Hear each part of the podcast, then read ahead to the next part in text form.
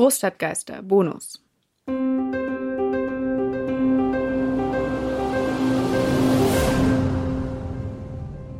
Der Typ mit der Fanfare. Mein neuer Nachbar spielt Fanfare. Die Fanfare ist ein recht eindimensionales Instrument. Sie hat an einem Ende ein Mundstück und am anderen einen Trichter. Und dazwischen ein gerades Rohr und keine Ventile. Man kann darauf keine allzu interessanten Melodien spielen. Ich hätte nicht gedacht, dass es überhaupt hauptamtliche FanfarenspielerInnen gibt. Wenn ein Orchester eine Fanfare braucht, kann man nicht jemanden von den Trompeten oder Posaunen dafür nehmen? Ich meine, so spezifische Besonderheiten kann die Fanfare doch nicht haben, oder? Aber der Typ in der Wohnung nebenan spielt wirklich nichts anderes als Fanfare. Und zwar spielt er Tusch. Und zwar immer denselben. Ich muss zugeben, dass es der absolut epischste, großartigste Tusch ist, den ich je gehört habe. Und für ein Stück dieses Musikgenres ist er auch echt lang. Genau zwei Minuten 24 Sekunden, jedes Mal. Aber das hilft nicht dagegen, dass die Fanfare in all ihrer archaischen Reinheit leider nun mal auch recht eindimensionale Musik macht. Ich bin ein eher zurückhaltender Mensch und hatte schon über 40 Euro in verschiedene Ohrstöpsel investiert, bis ich die Notwendigkeit sah, meinem neuen Nachbarn einmal einen Besuch abzustatten. Es ist ein Reihenhaus. Sieben Etagen plus Keller. Und auf jeder Etage vier Wohnungen. Man sieht sich mal im Treppenhaus und mal beim Einkaufen. Aber das war es eigentlich auch schon. Aber dann sagt man sich immer, dass man sich mal mehr kennenlernen müsste. Also dachte ich mir, mache ich es mal auf die ganz nette Art und ich nahm ein Tablett und ein paar Kekse mit und das Kaffeeservice meiner Großmutter und ging zur Tür des bisher ganz gesichtslosen Fanfaristen bzw. Fanfaristin und klingelte. In der Zeit zwischen dem abrupten Ende des Musikspiels und dem unweigerlichen Öffnen der Türe kam mir der Gedanke, dass Fanfaro bestimmt auch Kaffeetassen besaß. Und ob es nicht ein bisschen bescheuert wäre, mein eigenes Service mitzubringen? Und überhaupt einfach so aufzukreuzen, an einfach irgendeinem Tag, zu irgendeiner Stunde. War das nicht ein bisschen aufdringlich? Ich würde ihm oder ihr auch gar nicht die Hand geben können, solange ich dieses Tablett trug. Vielleicht stellte ich es besser ab. Aber dann tritt er noch drauf. Ich wartete eine gefühlte Ewigkeit auf den Typen mit der Fanfare und kam mir dabei langsam immer dämlicher vor. Aber die Erlösung kam und vor mir stand ein gut aussehender Mann von unbestimmbarem Alter, vielleicht 33, keine Ahnung. Er bat mich rein. Und kurz darauf saßen wir an seinem Couchtisch und redeten über das Wetter und Fußball und Gentrifizierung, und so langsam lenkte ich das Thema auf seine Musik. Er sagte, dass es ihm sehr leid tue, falls er mir damit auf die Nerven gegangen sei. Er sei eigentlich ja ein Könner, ein unangefochtener Meister seines Fachs aber es stehe ihm der wichtigste Auftritt seiner ganzen Existenz bevor. Und das mache ihn etwas nervös. Ob er bald sei, dieser Auftritt? fragte ich. Nein, sagte er. Noch etwas hin. Ziemlich lange eigentlich.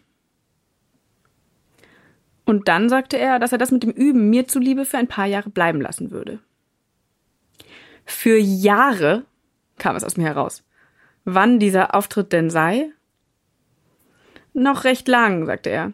Er sei aufgrund eines Fehlers in der Reisedisposition viel zu früh angekommen. Dieses Warten mache ein fertig, sagte er. Wie ich es denn aushielte. Was aushielte? Na, das Warten, sagte er. Ganz allgemein. Kommt ganz drauf an, worauf, sagte ich. Wenn es etwas Schönes ist, kann man sich ja sogar darauf freuen. Also, meinte ich, sein Konzert sei doch bestimmt ein wunderbares Ereignis, oder? Wunderbar, ja, sagte er. Ja, auf jeden Fall wunderbar im Sinne von so wie ein Wunder, aber schön nicht unbedingt. Warum denn? fragte ich. Er sagte, ich spiele den Tusch, und dann erheben sich die Toten aus ihren Gräbern. Vier Reiter auf komisch gefärbten Pferden verwüsten die Erde, ein Lamm schlägt nacheinander sieben Siegel eines Buches ab, und am Ende werden die Menschen gerichtet, und ein paar Gerechte kommen ins Himmelreich und die anderen bleiben unten.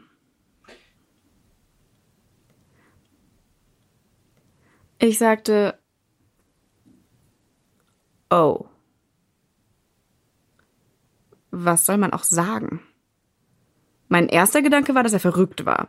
Aber bei genauerem Hinsehen waren lauter kleine Wunde um ihn herum. Der Keksstapel hätte physikalisch gesehen längst umkippen müssen. Die Tasse in der Hand hatte plötzlich diesen einen Sprung nicht mehr, den sie schon immer gehabt hatte, und durch sein Fenster schien die Abendsonne herein, obwohl es nach Norden rausging. Nicht, dass die Sonne ihn betroffen hätte. Er schien ganz unabhängig von allen Lichtquellen. So, als ob er einfach aus sich selbst heraus immer sichtbar sei. Ich sagte, oh, noch einmal. Muss ich jetzt auf die Knie fallen oder so? Bitte nicht, sagte der Engel. Das hätten die Sektenheinis aus dem Keller schon gemacht. Hierzu muss man wissen, dass im Keller dieses Hauses ein ausgebauter Raum vorhanden ist. Das Haus hatte mal einer schlagenden Studentenverbindung gehört, die dort im Keller ihren kleinen Kneipsaal hatte, also Partykeller.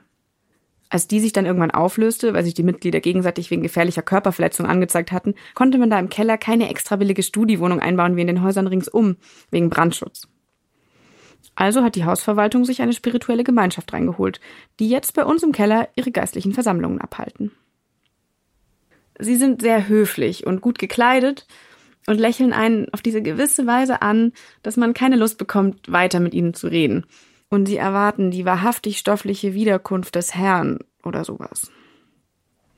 Während ihrer Versammlungen hängt immer ein Schild im Flur, das einen höflich bittet, doch möglichst leise zu sein, wenn es denn keine Mühe mache. Sektenheinis? sagte ich zu dem Engel. Ich hätte jetzt gedacht, dass du dich gerade mit denen voll gut verstehst. Ihr seid doch irgendwie vom gleichen Verein, oder? Der Engel druckste ein bisschen rum. Dann erzählte er. Anfangs haben wir uns verstanden, ja. Das mit dem Niederfallen fand ich sogar ganz schön. Ja, ja, Hochmut ist eine Todsünde, ich weiß. Aber ich dachte, für mich gilt das nicht, oder? Jedenfalls haben wir uns gut verstanden. Aber dann haben sie mich gefragt, wann es denn endlich so weit sei und vorbei sei. Mit diesem Sündenpfuhl, in dem sie leben müssten.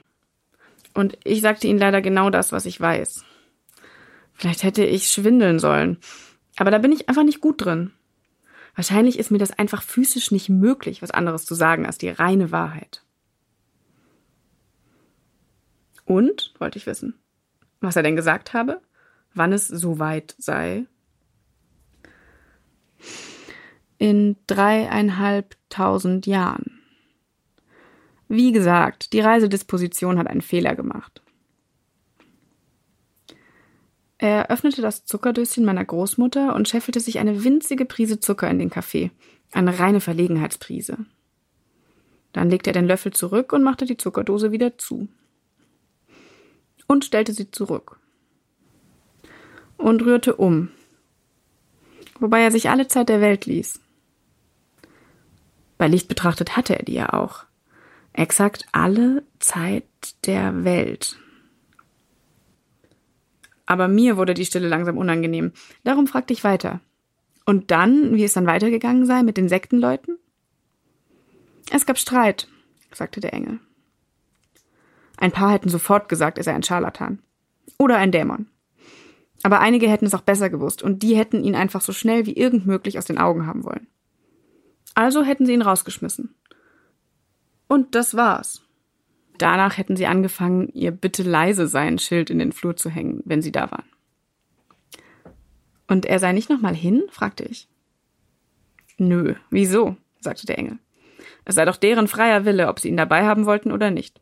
Und wenn nicht, dann habe er das zu respektieren. Aber er könne sie doch lehren, forderte ich, und zu wahren Gerechten machen oder so. Die machten doch bestimmt auch nicht alles richtig, oder? Klar, sagte der Engel. Vor allem machen sie jede Menge überflüssigen Scheiß. Aber lehren, wieso? Die hätten doch schon ihr Buch, wo alles drinstehe. Und so komplex sei das mit dem ein gerechter Menschsein jetzt auch nicht. Aber was hätten sie denn dann gegen ihn gehabt? Als ich das fragte, hätte ich ihn gern noch beim Namen genannt, so um ihn zu trösten. Aber den kannte ich immer noch nicht. Seraph, sagte er. Ich könne ihn auch Sefi nennen. Danke. Und dann überlegte er weiter, laut. Ja, er wisse es nicht genau. Die gingen insgeheim doch wohl alle davon aus, dass sie dereinst zu den Geretteten gehören würden. Und die Toten würden alle rechtzeitig vor dem Gericht wiedererweckt. Also hätten sie auch nicht zu befürchten, dass sie etwas verpassen würden, wenn sie vorher sterben. Nein, wahrscheinlich sei es eben andersherum.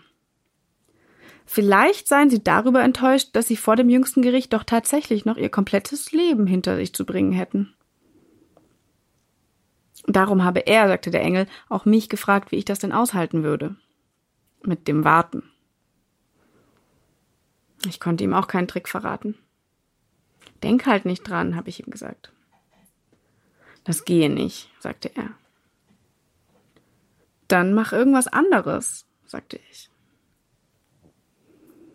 Weil er wirklich ausgesprochen attraktiv aussah, habe ich ihn dann ein bisschen mehr angeflirtet. Und er ist auch darauf eingestiegen. Aber irgendwie war dann auf halbem Wege die Luft raus. Und schließlich saßen wir wieder auf seiner Couch und aßen Curry King. Es ist echt nicht einfach, mit jemandem auf eine Wellenlänge zu kommen, der noch 3500 Jahre vor sich hat. Ich weiß gar nicht, ob das daran liegt, dass das so unvorstellbar viel Zeit ist.